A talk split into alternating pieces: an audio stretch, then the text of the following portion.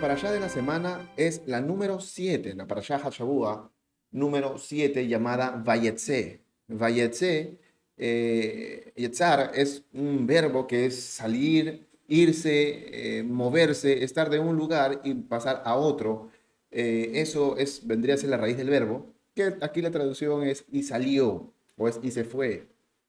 Ambas son válidas. Que corresponde en la Torá al Sefer Bereshit o al libro de Génesis, capítulo 28, desde el pasuk número 10 hasta el capítulo 32, pasuk o versículo número 3.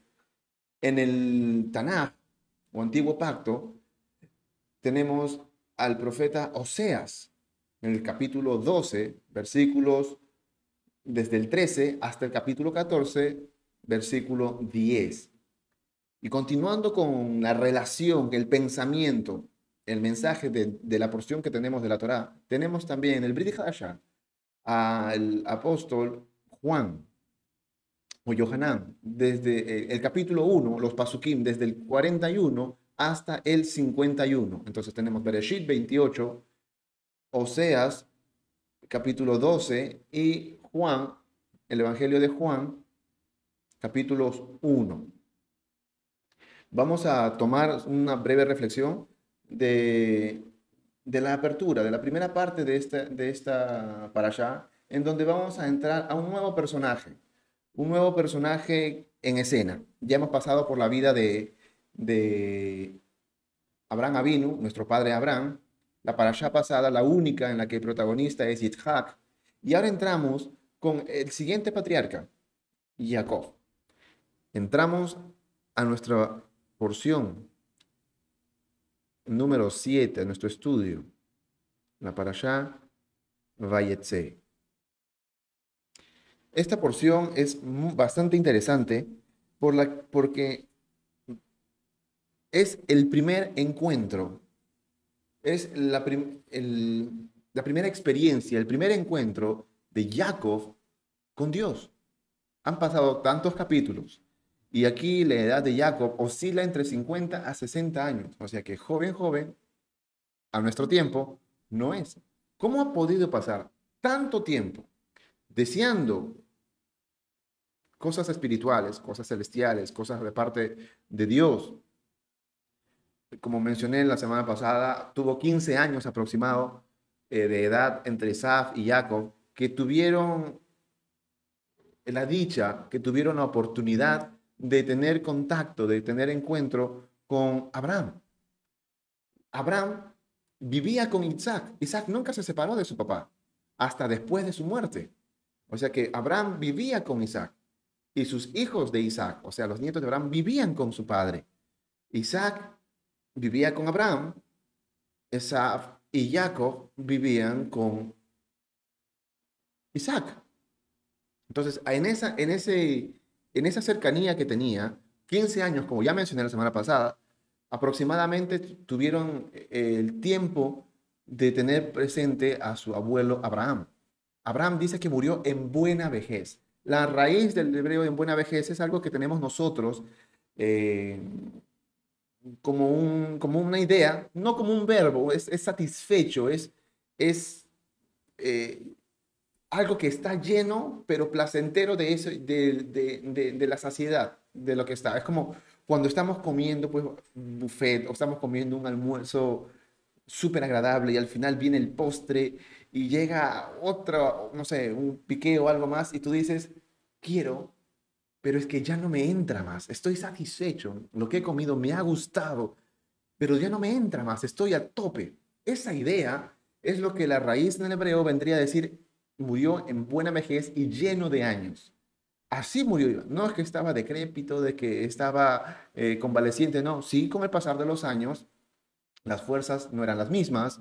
En algunos casos se les, se les iba notando alguno con el caminar, alguno con el oído, ya no escuchaban tan bien, o unos con la vista, que ya no veían bien, como era en el caso de Isaac, cuando ya llegaban a viejos. Pero tenía buena vejez Abraham y eso lo enfatiza la palabra.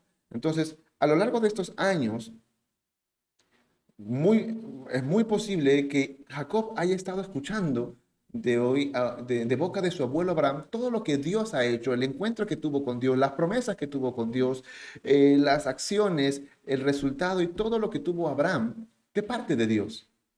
Eso que también vivió su padre Isaac en, en, el monte cuando iba a ser sacrificado, cuando el Señor le dijo no lo hagas, cuando Isaac fue, cuando Isaac tuvo su encuentro con, con Dios en el capítulo 26, todo eso por cultura se iba traspasando, se iba comentando, se iba narrando, se iba enseñando, traspasando de generación en generación. Así que es casi un hecho de que Jacob y Esaú tenían de parte de Abraham y de parte de Isaac todo lo que Dios había destinado, había hablado y había marcado de bendiciones por medio del linaje de Abraham. Como ya analizamos la semana pasada, Esaf como que ni le va ni le venía. No era de su importancia, porque a grosso modo vimos cómo era el carácter de Esaú. Pero Jacob no, tuvo tanto, escuchó tanto de Dios, que él anhelaba desde el principio, su, su naturaleza es que anhelaba las cosas no materiales. Eso sumado con el carácter que tenía. Pero nunca había tenido un encuentro con Dios. Había escuchado, había eh,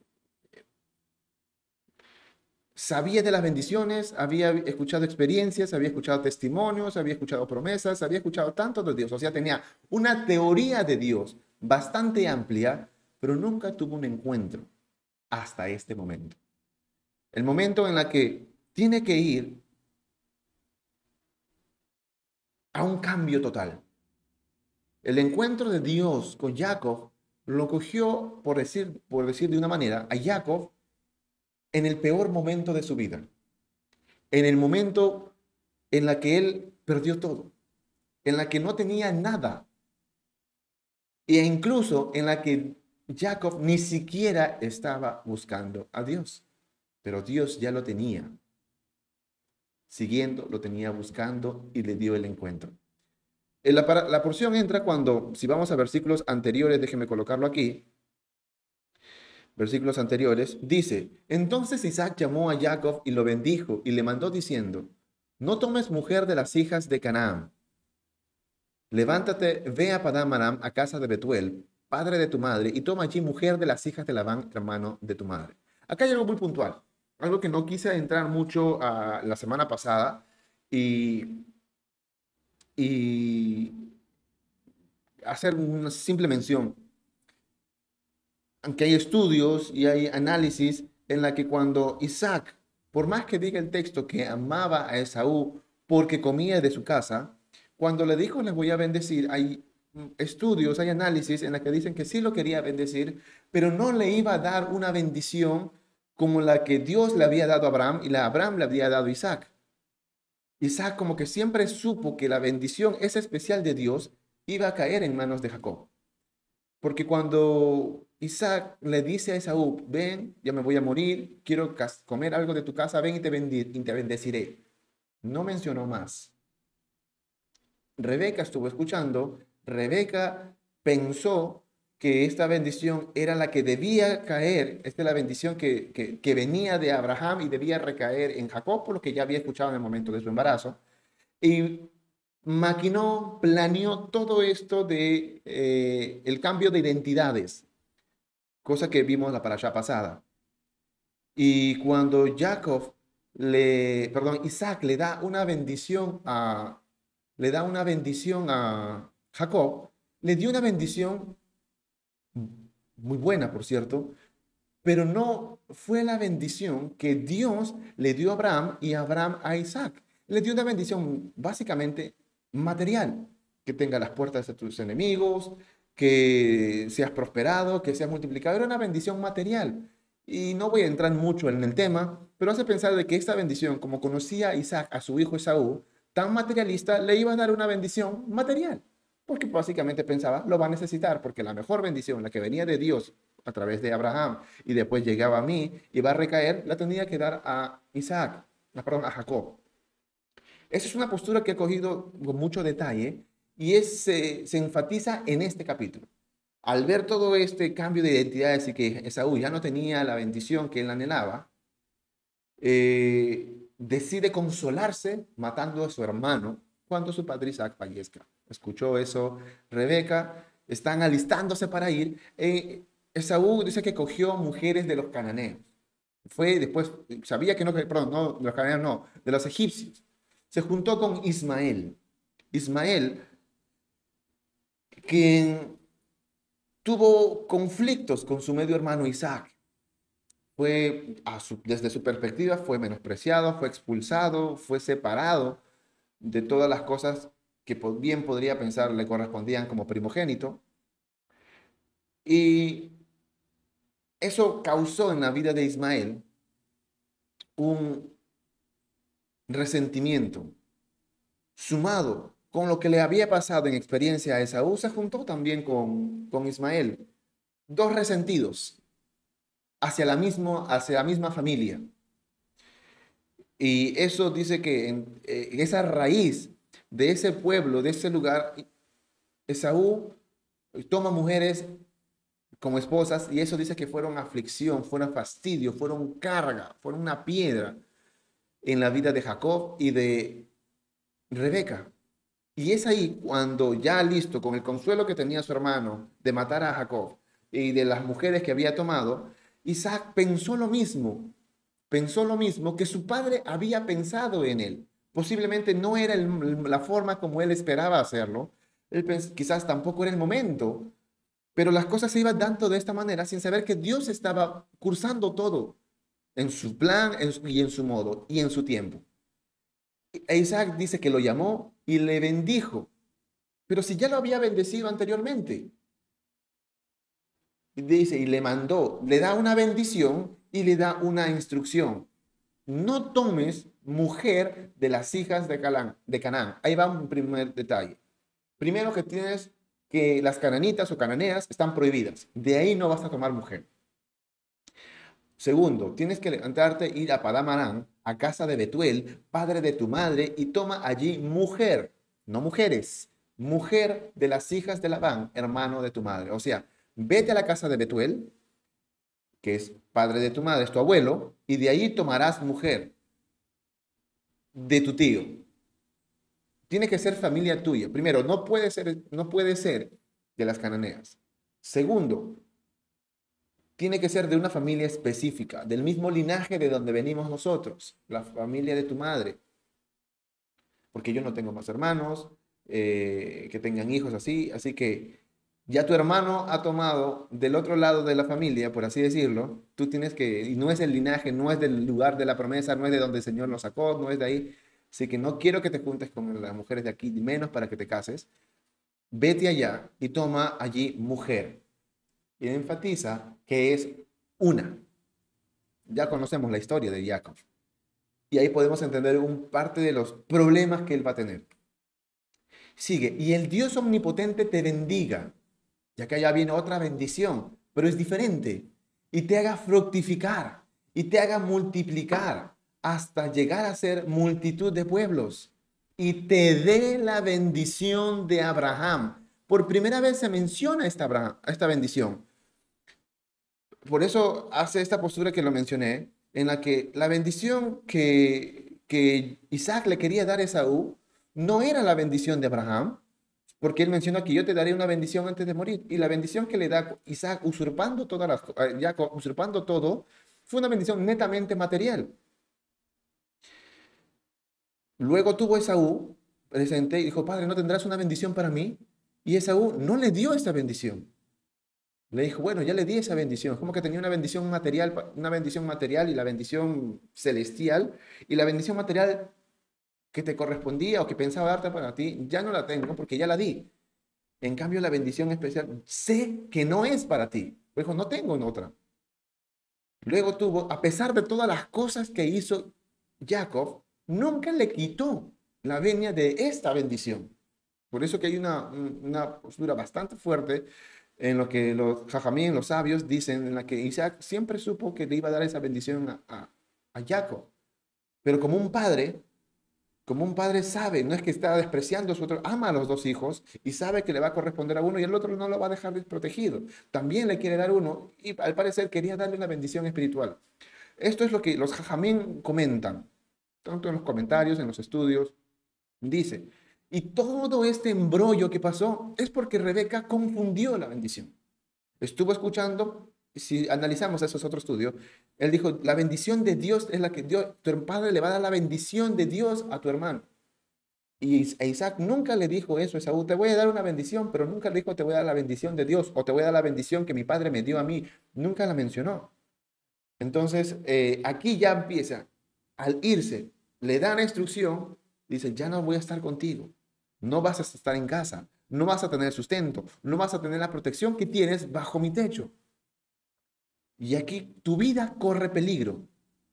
Si te quedas en casa, la muerte te acecha. Cuando uno está en su lugar de refugio, en su lugar de confort, en su lugar de que se siente en su casa, y ese lugar, desde ese lugar, tú corres peligro, quedas completamente desprotegido. Por eso es que Isaac le dice, que te, eh, que te bendiga, que te va a fructificar, que te multiplique, que seas multitud, y que la bendición de Abraham esté contigo y a tu descendencia para que heredes la tierra en la que moras, que dio Dios a Abraham. Así envió Isaac a Jacob, el cual fue a Padam Aram, a hijo de Betuel arameo, hermano de Rebeca, madre de Jacob y Esaú. Y aquí entramos a la porción rápidamente y dice, salió pues Jacob de Berseba. Isaac nunca se había movido de ese lugar, a excepción del momento en Egipto, que posiblemente fue un tiempo atrás.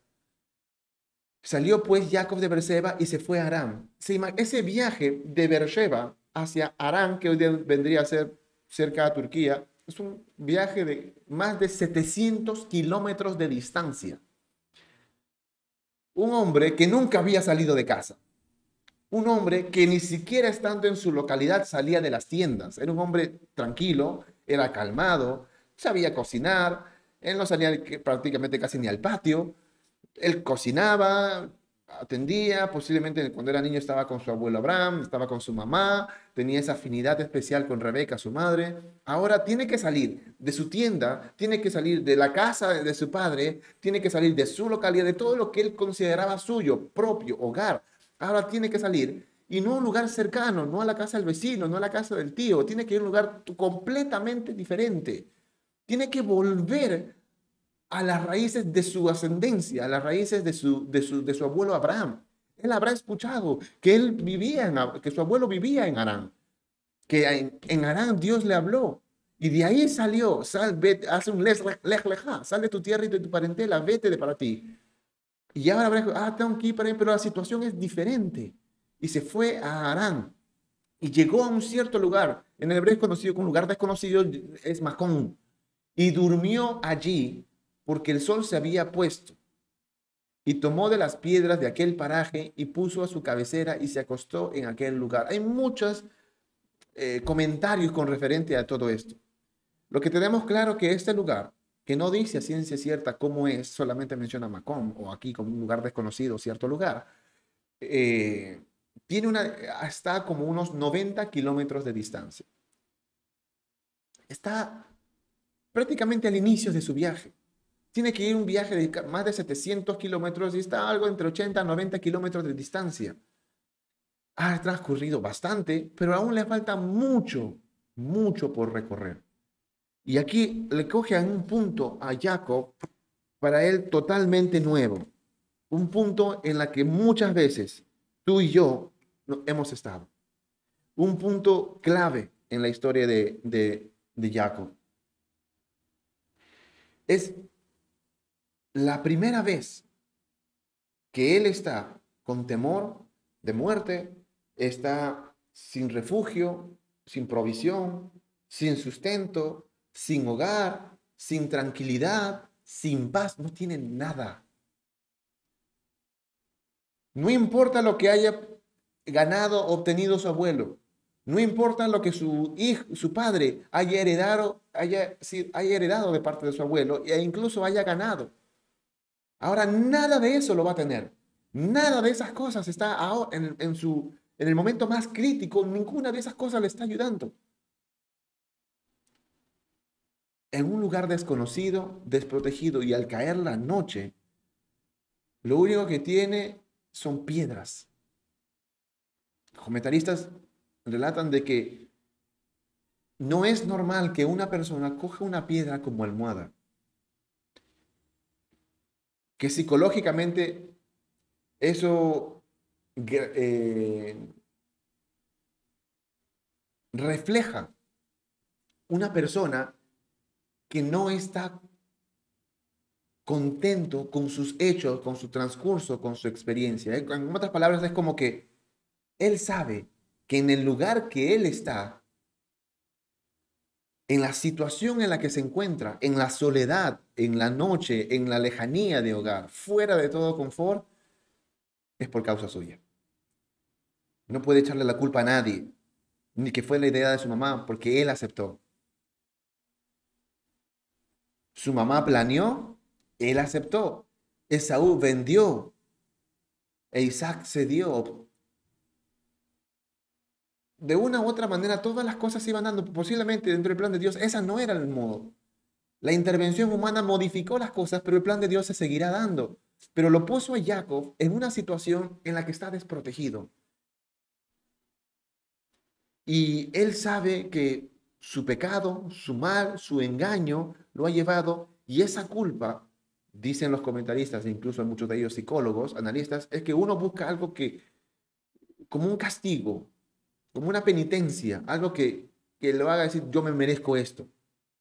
Y eso es lo que se supone eh, de que es por eso que coge piedras para tomarlo como almohada, porque no es normal que uno coja, puede sacarse el vestido, una casaca, o hacer follaje, o hacer ramas, no sé, cualquier cosa, pero por último, una piedra. No es para nada cómodo, menos para descansar de un, una situación tan crítica, tan agotadora y que necesita descansar, necesita renovar fuerzas. Pero es lo que coge, una piedra, y se acostó en aquel lugar. Y ahí es donde tiene un encuentro con Dios. Jacob no salió buscando a Dios. Dios lo encontró y lo encontró en medio de un sueño. El primer encuentro que tuvo Jacob con Dios fue a través de un sueño y soñó con una escalera. ¿Qué mejor figura, qué mejor sombra para Jacob que Dios le haya puesto en su sueño una escalera? Una escalera que es la imagen de la conexión entre el cielo y la tierra y la accesibilidad que tienen los hombres de acceder al cielo a través de una escalera. Y dice, y soñó, y he aquí una escalera que estaba apoyada en tierra y su extremo tocaba en el cielo, y he aquí ángeles de Dios que subían y descendían por ella. Y he aquí, Adonai estaba en lo alto de ella, el cual le dijo, yo soy Adonai, el Dios de Abraham tu padre, y el Dios de Isaac. La tierra en la que estás acostado te la daré a ti y a tu descendencia. Será tu descendencia como el polvo de la tierra y te extenderás al occidente, al oriente, al norte y al sur, y todas las familias de la tierra serán benditas en ti y en tu simiente. He aquí, yo estoy contigo y te guardaré por donde quiera que fueres, y volveré a traerte a esta tierra, porque no te dejaré hasta que haya hecho lo que te he dicho. Y despertó Jacob de su sueño y dijo, ciertamente Dios está en este lugar y yo no lo sabía. Algo muy curioso sale de, esta, de, este, de este pasaje. Primero, vemos los pasos en la que se puede realizar como tuvimos el estudio de Bayetzel de la temporada pasada, en la que estuvimos eh, hablando de que esto podríamos llamarlo como el momento de la salvación de Jacob. El momento que tuvo su encuentro personal, su experiencia única con Dios. ¿Por qué llamamos momento de salvación de Jacob? Por, los, por la manera como se da y lo que sucede después de esto, los resultados de esto. Primero, aparece, no conoce. Y eso puede llevarnos claramente a relacionar con otro personaje, el hijo pródigo, que cuando estaba en el momento pico, decide salir, que es un insulto a un padre pedir una herencia antes que el padre muera. Malgasta y está entre los cerdos, está en lo más bajo. Y él piensa, ¿cuántos de, de los jornaleros de mi padre están comiendo bien? Los jornaleros, los trabajadores. Y yo que soy el hijo del dueño estoy aquí entre los cerdos. Jacob habrá pensado, ¿cómo llegué a esta situación? ¿Cómo llegué a, este lugar? A esta condición que no tengo ni una almohada. Él luego va a mencionar cuando él cruzó, dice que no tenía nada, tenía un varo, una, una vara. No trajo animales, no trajo camellos, no trajo nada. Es muy posible que él ha estado yendo todo este viaje a pie. Sin, sin las comunidades, sin el vehículo, sin las circunstancias, de la peor manera. Y ahora está en una situación totalmente diferente y contradictoria y perjudicial a su perspectiva. El segundo paso que vemos de la salvación de Jacob, ya, primero que está en su soledad, en su lejanía, en lo desconocido, y todo que está analizando, él se da cuenta que lo que él tiene no está correcto. Eso causa un vacío en la vida del hombre. Un vacío que Dios, cuando es un vacío que cuando es movido por Dios, Dios llena ese vacío. No es el mismo del enemigo. El del enemigo te vacía al hombre para llenarlo de miedo, de incertidumbre, para, para destruirlo. Pero cuando Dios encuentra nuestra vida tan maltrecha, la vacía para que sea llenado por Él. Para que Dios llene nuestra vida, llene el vacío. Nosotros, dice, decía un predicador, que nosotros tenemos un miedo, un temor, una incertidumbre, una perdición tan grande con la forma de Dios que solamente puede ser llenado por Dios. Y aquí Jacob está con un vacío que solamente puede ser llenado por Dios. ¿Cómo Dios llena este vacío? Dándole un mensaje, como una escalera. Una escalera en la que dice, ¿sabes qué? Jacob, el hombre puede llegar a Dios. En Hebreos 1.14, déjenme colocarlo rápidamente, por favor en Hebreos 1.14 dice, ¿no son todos los espíritus ministradores, hablando aquí de los malajim, de los ángeles, enviados para servicio a favor de los que serán herederos de la salvación? Y eso es lo que le está dando Dios en su mensaje a Jacob. Una escalera. Primero, el hombre puede llegar a Dios hay una escalera y ángeles que subían y bajaban. Como ve aquí, versículo 13. Perdón, versículo 12. Una escalera que está apoyada en tierra. Está viendo que hay un nexo, hay un acceso de la tierra al cielo y ángeles que suben y que bajan. Y estos ángeles, como nos dicen en, en, en Hebreos, son ministradores que están para el servicio de los que van a ser herederos de la salvación. En el momento más triste, el momento más crítico en la vida de Jacob, Dios le está diciendo, hay una manera de llegar a mí. Y le pone ángeles, que si bien quizás no lo sabía en ese momento Jacob, no lo sé, pero a nosotros nos está diciendo que en el momento más crítico Dios está diciendo, hay una manera de acceder a mí, de acercarte a mí. Y pone ángeles en la que son, reflejan que son servidores, son ministros que hacen o ejecutan las órdenes de Dios, que obedecen a Dios, pero que están ahí para ayudar a todos los que van a ser herederos de la salvación. Jacob no sabía que estaba siendo heredero de la salvación. Y la salvación, como también nos dice la palabra, es se obtiene mediante la obediencia. Es el resultado a la obediencia de la fe. Repito, la, salvación es un resultado a la obediencia a la fe. Y eso solamente empieza con Dios, eso no empieza con el hombre. Eso en unas palabras más resumidas es conocido como gracia. La salvación es gracia. No viene por nosotros, no es obtenida por nosotros y no empieza en nosotros, empieza en Dios. Por eso es que Dios le da este sueño, Dios le pone la escalera, Dios le refleja a los ángeles. De una u otra manera está, vas a llegar a mí, se puede llegar a mí, hay un medio para llegar a mí, hay ayudadores, hay ministros que facilitan o ayudan a todos los que van a acceder a esta salvación. De una u otra manera se le está presentando a Jacob la salvación. Gracia. No empieza con el hombre, empieza por Dios.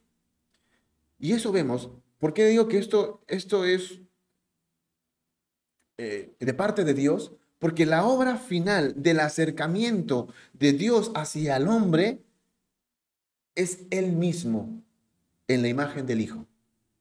Todo este sueño, toda esta imagen, todo este deseo de Dios acercándose al hombre para la salvación, su obra máxima, su obra final, el resultado es Él mismo en la obra de Yeshua HaMashiach, el Hijo. Eso está en Juan. No puedo estar sin mencionar este pasaje. Juan o Yohanan, en el primer capítulo, el primer capítulo, versículo 49. Y respondió Natanael y le dijo, Rabí, tú eres el Hijo de Dios, tú eres el Rey de Israel. Aquí estamos viendo el momento en que Dios está llamando a sus este, sus apóstoles, sus enviados, en, tuve su encuentro con Natanael y Natanael hace una declaración, hace una confesión clara de la persona de Dios en la imagen de su hijo, Yeshua HaMashiach, el hijo de Dios, el rey de Israel. Y el Señor responde, porque te dije debajo de, que te vi debajo de la higuera, ¿crees? Cosas mayores que estas verás. Y le dijo, de cierto, de cierto os digo, de aquí en adelante veréis el cielo abierto y a los ángeles de Dios que suben y descienden sobre el Hijo del Hombre. Esto es una imagen bastante clara, muy conocida para los judíos y también muy conocida para nosotros ahora. Una imagen, los cielos abiertos y ángeles que suben y bajan sobre el acceso a Dios.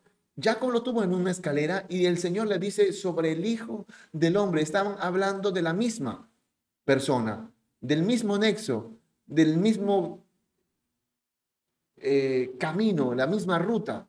Como Yeshua dijo, yo soy el camino, la verdad y la vida. Nadie viene al Padre si no es por mí. Él es el acceso. Es la única forma. Es poder decir, yo soy la escalera. Yo soy el único medio hacia Dios, el único medio hacia la salvación. Yo soy la salvación.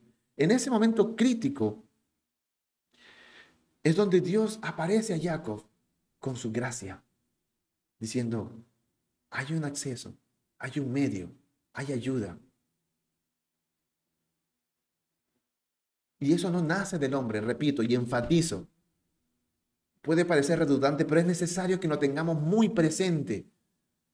Esto nace de Dios y concluye en Dios. No está a nosotros, no nació de nosotros. El hombre no busca a Dios. Es Dios que busca al hombre. No hay un pasaje en la que se diga que el rebaño busca al pastor que el anillo se ponga, busque al dedo para colocarse, sino que el pastor busca a las ovejas, que las personas colocan sus collares, sus anillos, o que Dios, o que el hombre busque a Dios, tampoco hay, es que Dios busca al hombre. No es que yo encontré a Dios, sino que fuimos encontrados por Dios. Continúa. Versículo 12 me quedé, ¿verdad? Ajá. Entonces, esta imagen que tiene Jacob y que Yeshua nos menciona en, en, Juan, que Juan decide plasmarlo en su carta, en su evangelio de Yeshua, es el pacto renovado, es el mismo medio, es la misma este, figura, reflejándonos que Él es el acceso al Padre.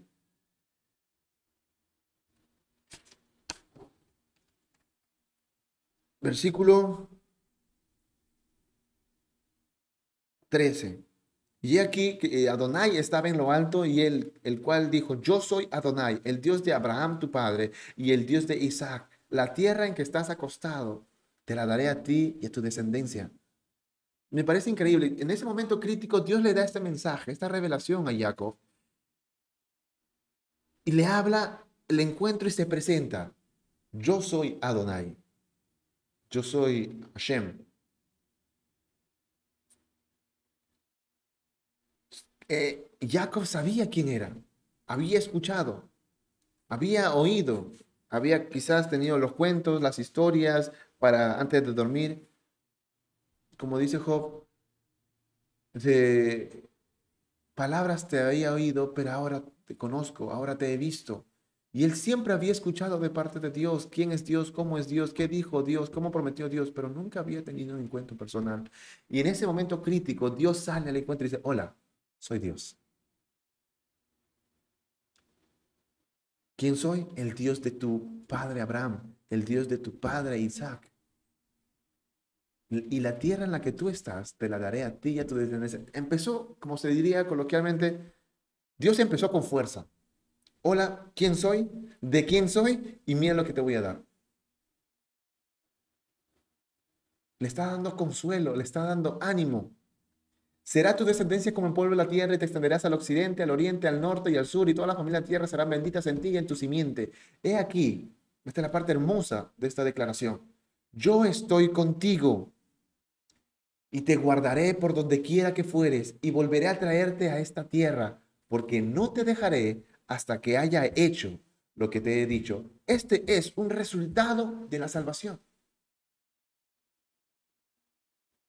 Hay, algunos estudiosos, teólogos, comentaristas que, que mencionan muchos pasos más, pero acá hay cuatro claves, cuatro fundamentales, cuatro importantes del resultado de la salvación.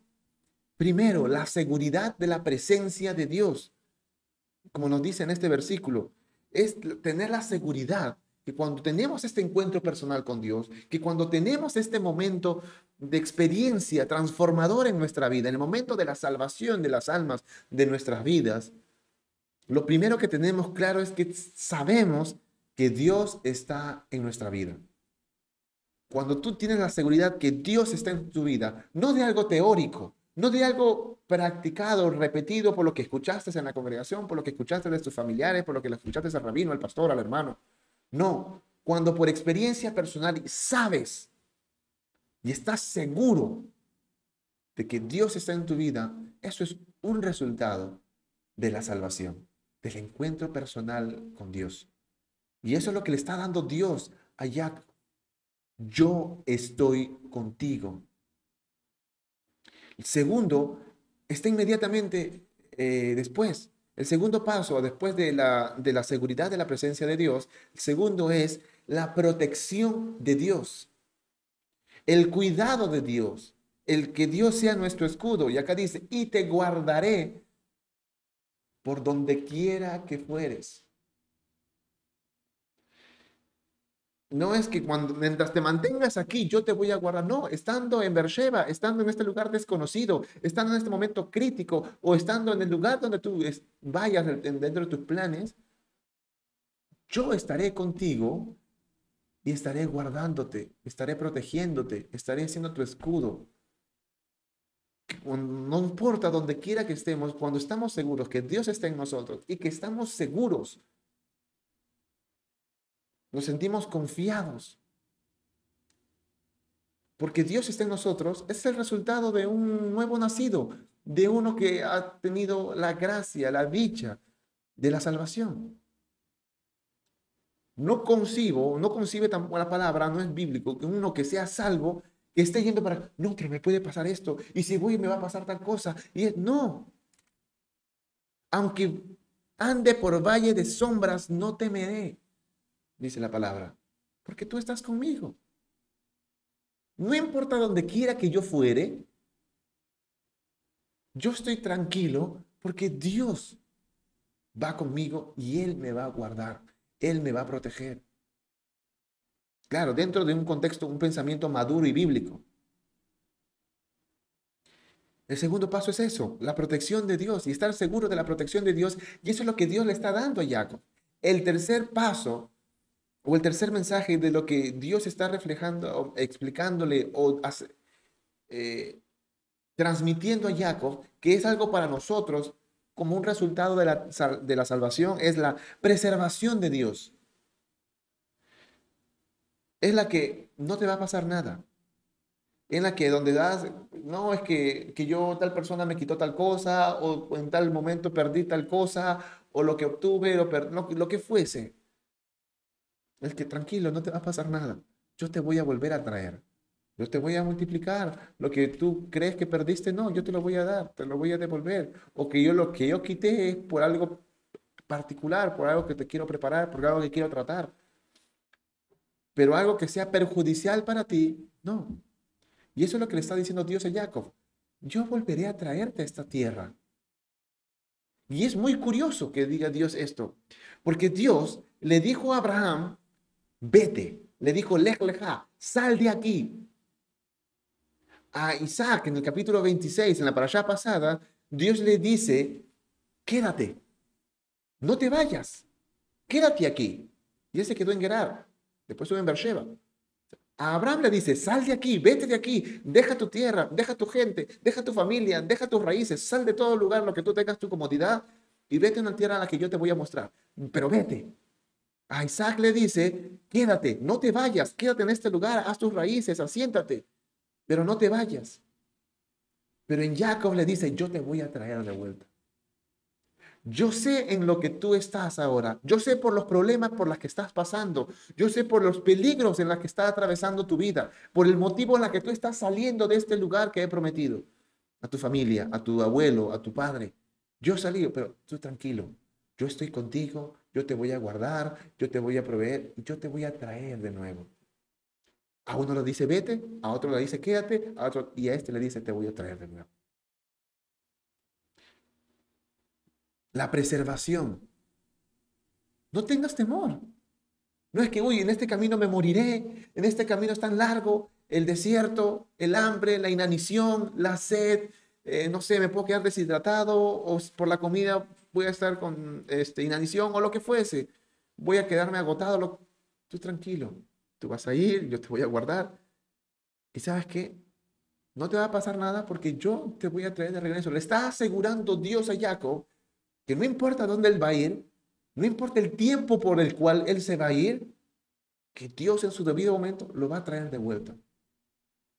Esa misma seguridad que Abraham dijo a sus, a sus siervos, ustedes quédense aquí, que el muchacho y yo, hablando por Isaac, subiremos, adoraremos y volveremos.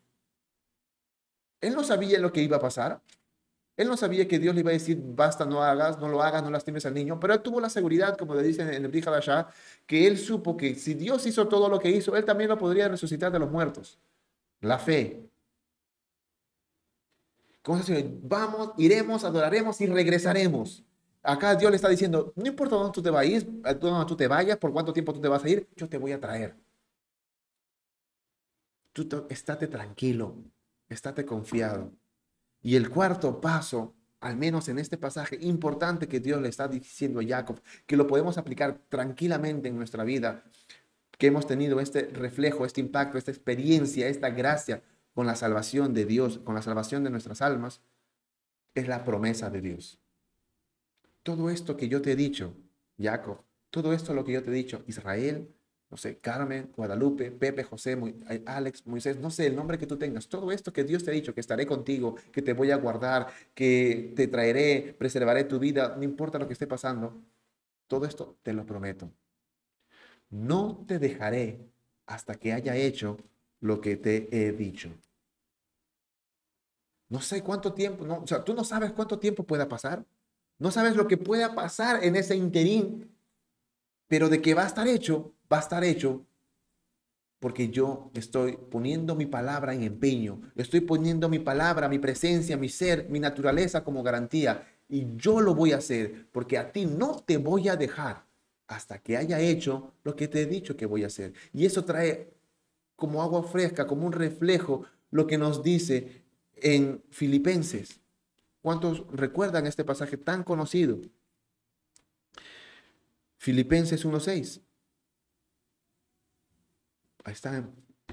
estando persuadido, convencido de que, el que comenzó en vosotros la buena obra, la buena obra, la perfeccionará hasta el día de Yeshua HaMashiach. Estoy seguro, convencido de esto, de que Dios empezó en ustedes. No importa el interín, el proceso o el tiempo que pueda durar, pero Dios va a perfeccionarlo.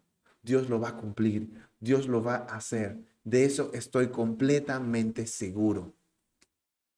Y eso es lo que Dios le está diciendo.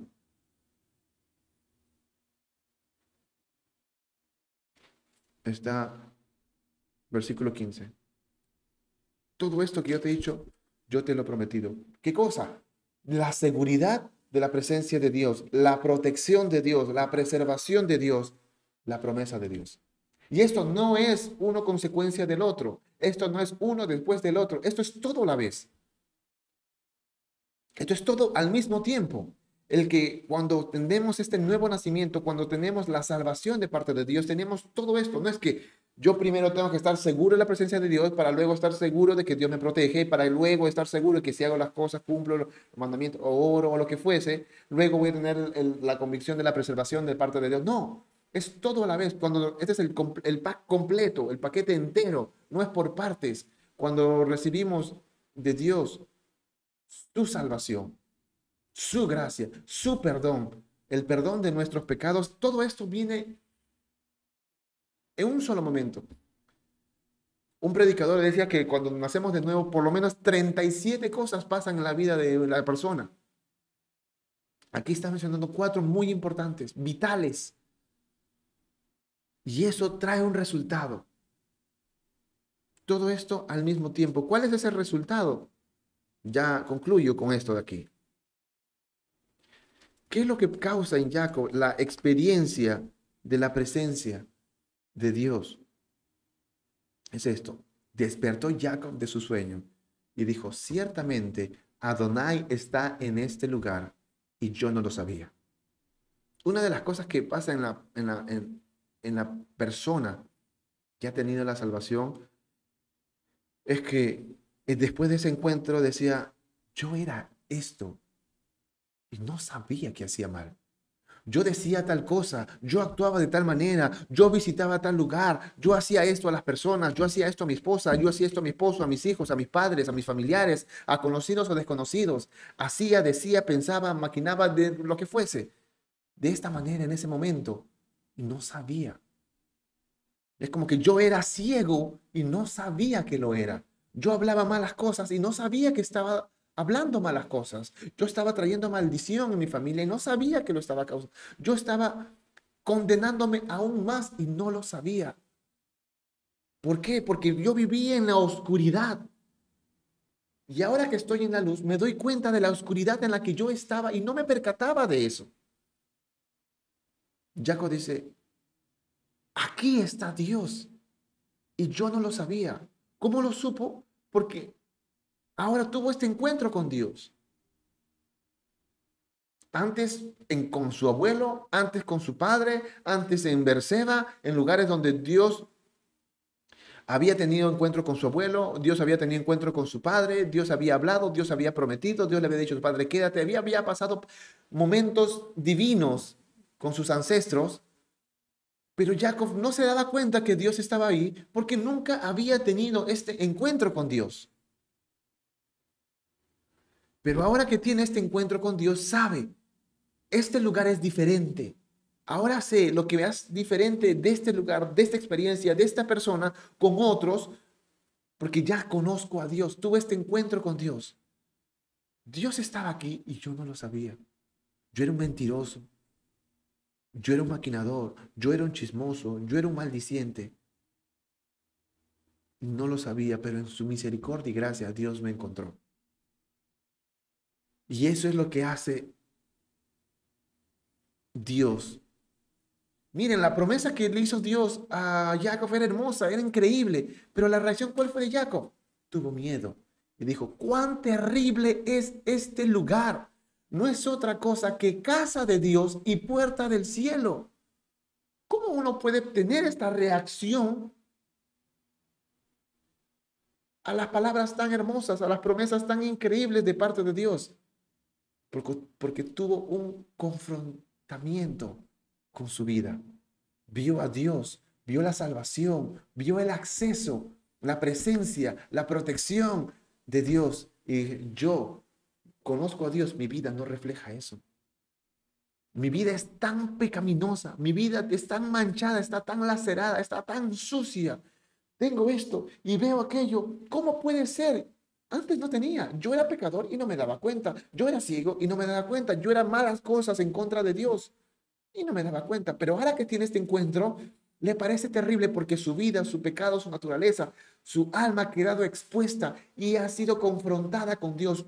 Una, un convencimiento de que su vida necesita de salvación, que en la situación en la que uno está, en el fondo del abismo, en el fondo del pozo en la que se encuentra, donde uno está, dice, tocando fondo, no está acusándole a nadie. Está yo, soy el responsable y no sabía que estaba actuando mal, pero está mal y necesito la salvación. Cuán terrible es este lugar. ¿Por qué? Porque ha visto a Dios. Esta es la casa de Dios. Esta es la puerta del cielo y yo he sido confrontado. Yo he sido expuesto yo me doy cuenta que necesito de Dios, de su salvación. Y esto es resultado de la salvación, que es a su vez una obra que empieza en Dios. Quien redarguye nuestra vida es Dios. Quien nos da convencimiento de pecado es Dios a través de su ruaj. Esto no es de, causa, de parte del hombre. Tú puedes decir, ah, cuando uno no tiene eso, cuando uno no tiene ese convencimiento, cuando uno no tiene esa salvación genuina, siempre está diciendo, todos somos pecadores, todos somos malos. Cuando están en una oración, van a ver en reuniones religiosas, dentro de las mismas iglesias, congregaciones, sinagogas, nada se salva, incluso en los hogares. En los grupos Kesher o de conexión o células, como algunos lo, eh, lo conocen. Cuando están hablando, dicen, Señor, tú nos conoces, todos somos pecadores. No. No trata de meter a todos en el mismo paquete. Si no sabe y se confronta, yo soy pecador. Yo soy el malo. Yo necesito de Dios. Y eso es personal. No es que todos somos malos, que todo, es verdad que todos somos malos, dice la Biblia, no hay bueno ni siquiera uno, no hay justo ni siquiera uno, por cuanto todos este, fuimos destruidos de la gloria de Dios, por cuanto todos pecaron, fuimos destruidos de la gloria de Dios, ahí están todos, pero el convencimiento de pecado, de la salvación es personal, no es grupal, no es heredada, no es transmitida, eso viene de Dios, nace en Dios, en la vida de cada uno de nosotros. Porque Abraham fue salvo, no quiere decir que Isaac lo sea.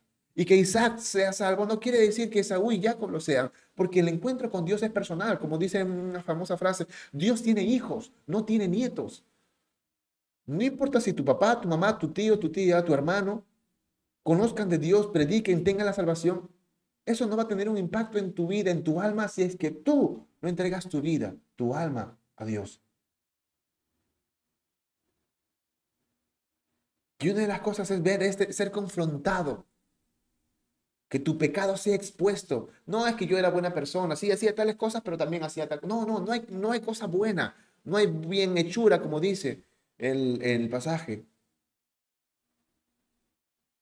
Que nos pueda nosotros como dice coloquialmente, eh, sobornar a Dios. No es por obra para que nadie se gloríe.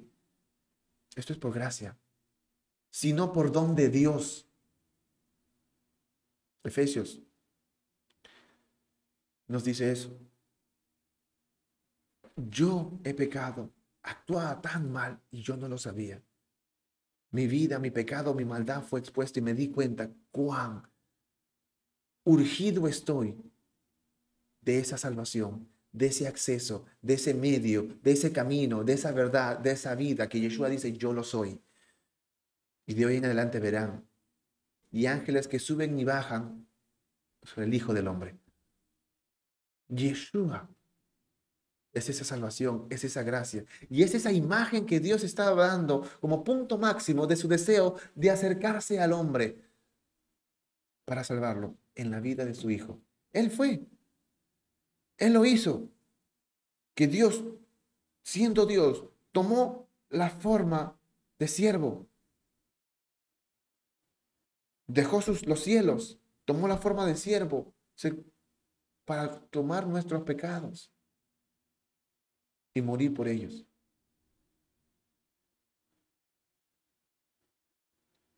Todo esto solamente es un resultado de una gracia que Dios ha puesto en nosotros, que lo conocemos como salvación, porque no es merecida, no es comprada, no es premiada.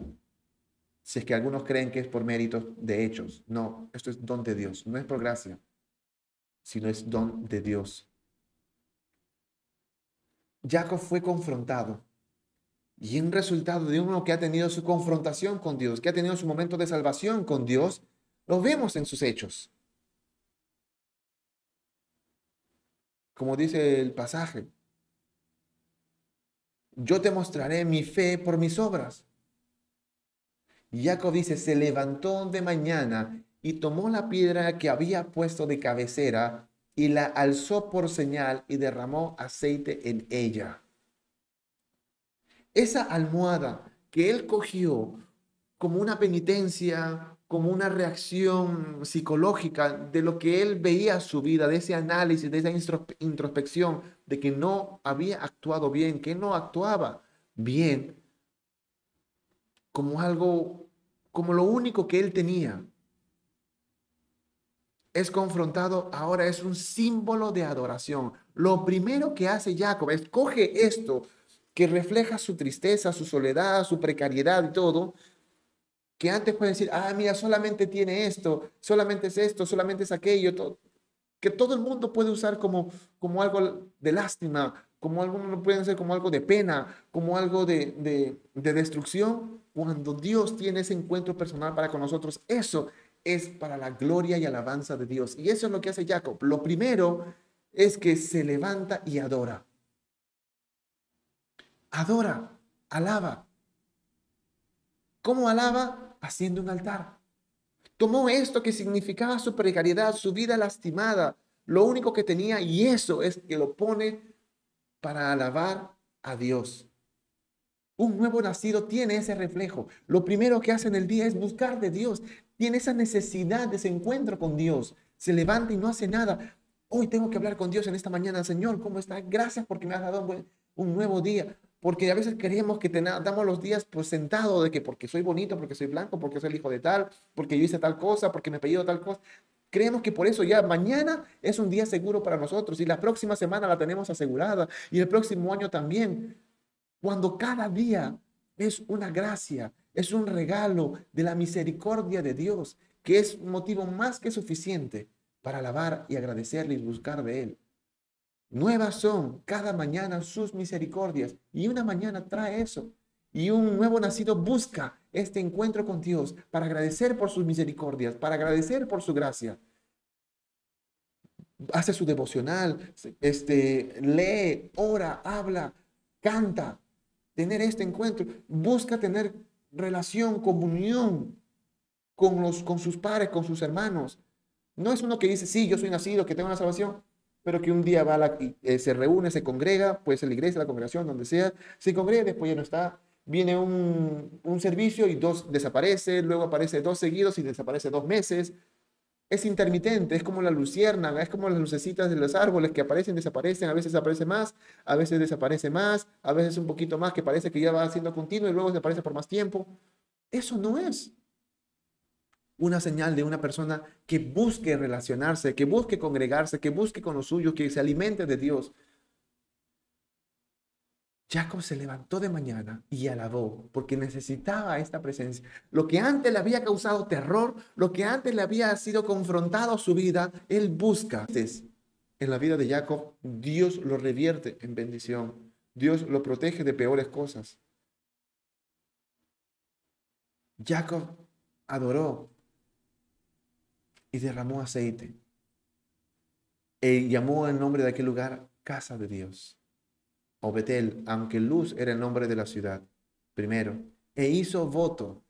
Ahora ya no solamente adora, ya no solamente alaba, porque Jacob era un hombre de altares, su abuelo Abraham era un hombre de tiendas, Isaac era un hombre de pozos, Jacob era un hombre de altares, hizo altares a donde iba.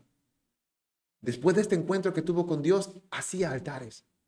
Vio algo de parte de Dios, adora, hace altar. Esta es una señal de que Dios hizo tal cosa en mi vida. Daba testimonio de la obra de Dios en su vida, otro reflejo de un salvo. Y aquí hace un voto diciendo, si fuera Dios conmigo, no es una condicional, no es que él esté dudando, es un hebraísmo que se usaba. si fuere Dios conmigo y me guardare en este viaje en que voy, y me diere pan para comer y vestido para vestir, aquí está dando sustento, tú vas a ser mi proveedor, tú me vas a guardar, tú me vas a proveer, tú me vas a sustentar.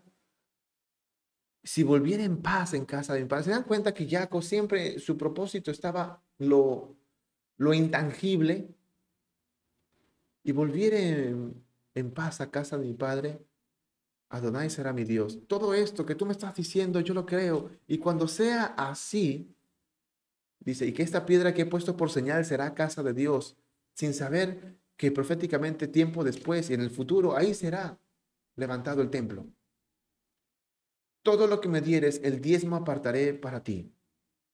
Este no es una clase, una enseñanza, una lección sobre el diezmo.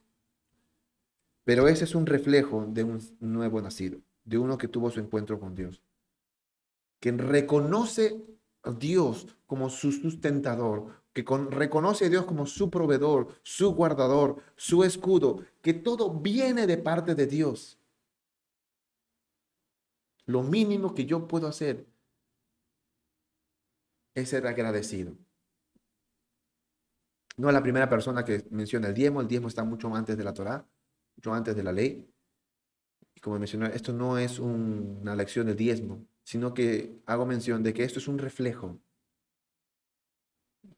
de un corazón nacido de nuevo. No ama más las cosas, no se aferra, sino que Él da, entrega. Esto es para Dios, porque Dios me ha dado. Estoy agradecido, yo contribuyo, quiero aportar, quiero dar. No es que, ah, no, que solamente es para mí, para mí, para mí, para mí. No, Dios no es un supermercado. Yo creo que Dios va a hacer lo que ha dicho, que es sustentador, guardador. Cuando lo hagas, yo daré esto, porque esto le corresponde. Soy retribuidor, soy agradecido, estoy reconociendo la provisión y bendición de parte de Dios. Un corazón agradecido, un corazón que no es mezquino, es un corazón que ha nacido de nuevo y que reconoce el impacto de Dios, la intervención de Dios en cada cosa que hace, que recibe. Yo estaba en tal lugar y yo no lo sabía. Yo tenía tales padres y no lo sabía. Y Dios lo estaba haciendo para, tratarme tal área. Yo estaba en tal trabajo que me pasó tal cosa y tal cosa y yo no lo sabía, pero Dios lo estaba usando para conocer a tal persona o para escuchar tal cosa o para que mi vida sea tratada de tal manera, ahora lo sé, ahora lo entiendo. Soy agradecido al lugar, por el tiempo, por la persona por la que Dios me ha llevado, por la que me ha bendecido, por la que me ha multiplicado. Yo soy agradecido, soy retribuidor de eso. Amigo, amiga, la vida de Jacob muchas veces nos sentimos más cómodos más a gusto leyendo su vida, que es quien abarca más capítulos en la Torah o en el Sefer Bereshit, en el libro de Bereshit, y de la que tiene más menciones de los patriarcas. Un hombre que pasó por tantas cosas en las que nos podemos ver tranquilamente reflejado, que no era perfecto a la vista humana, que tenía tantos errores, tantas falencias, que Dios las mostraba al desnudo.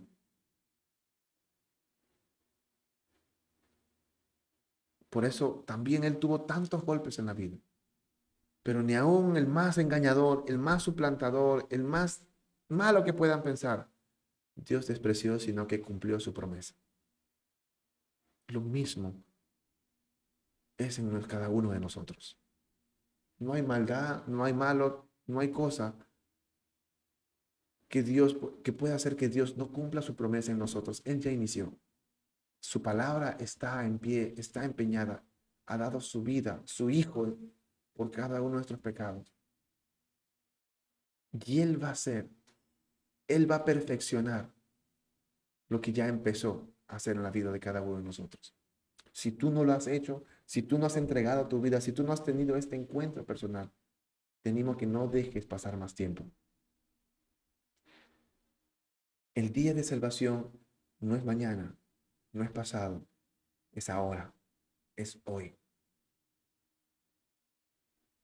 Él quiere estar contigo, Él quiere estar en tu vida, Él te quiere guardar, Él te quiere preservar, porque eso ya lo ha prometido. Y dice que todo aquel que en Él crea no se perderá, sino que tendrá vida eterna. Eso es el deseo de Dios para con cada uno de nosotros. Espero que haya sido de bendición, de ayuda. Déjame orar por ti para concluir con este estudio. Bendito Padre Celestial, Dios de Abraham, Dios de Isaac, Dios de Jacob. Gracias, Señor, por tu palabra. Gracias por la vida de Jacob, en la que tú has usado, has, has reflejado, Señor, tanto de nosotros, en la que tú también nos has hablado de tu promesa, del cambio para con nosotros en nuestra vida. Beshem Yeshua HaMashiach, gracias que esta palabra no solamente se quede en eso, sino que se convierte en vida para todo aquel que lo necesita.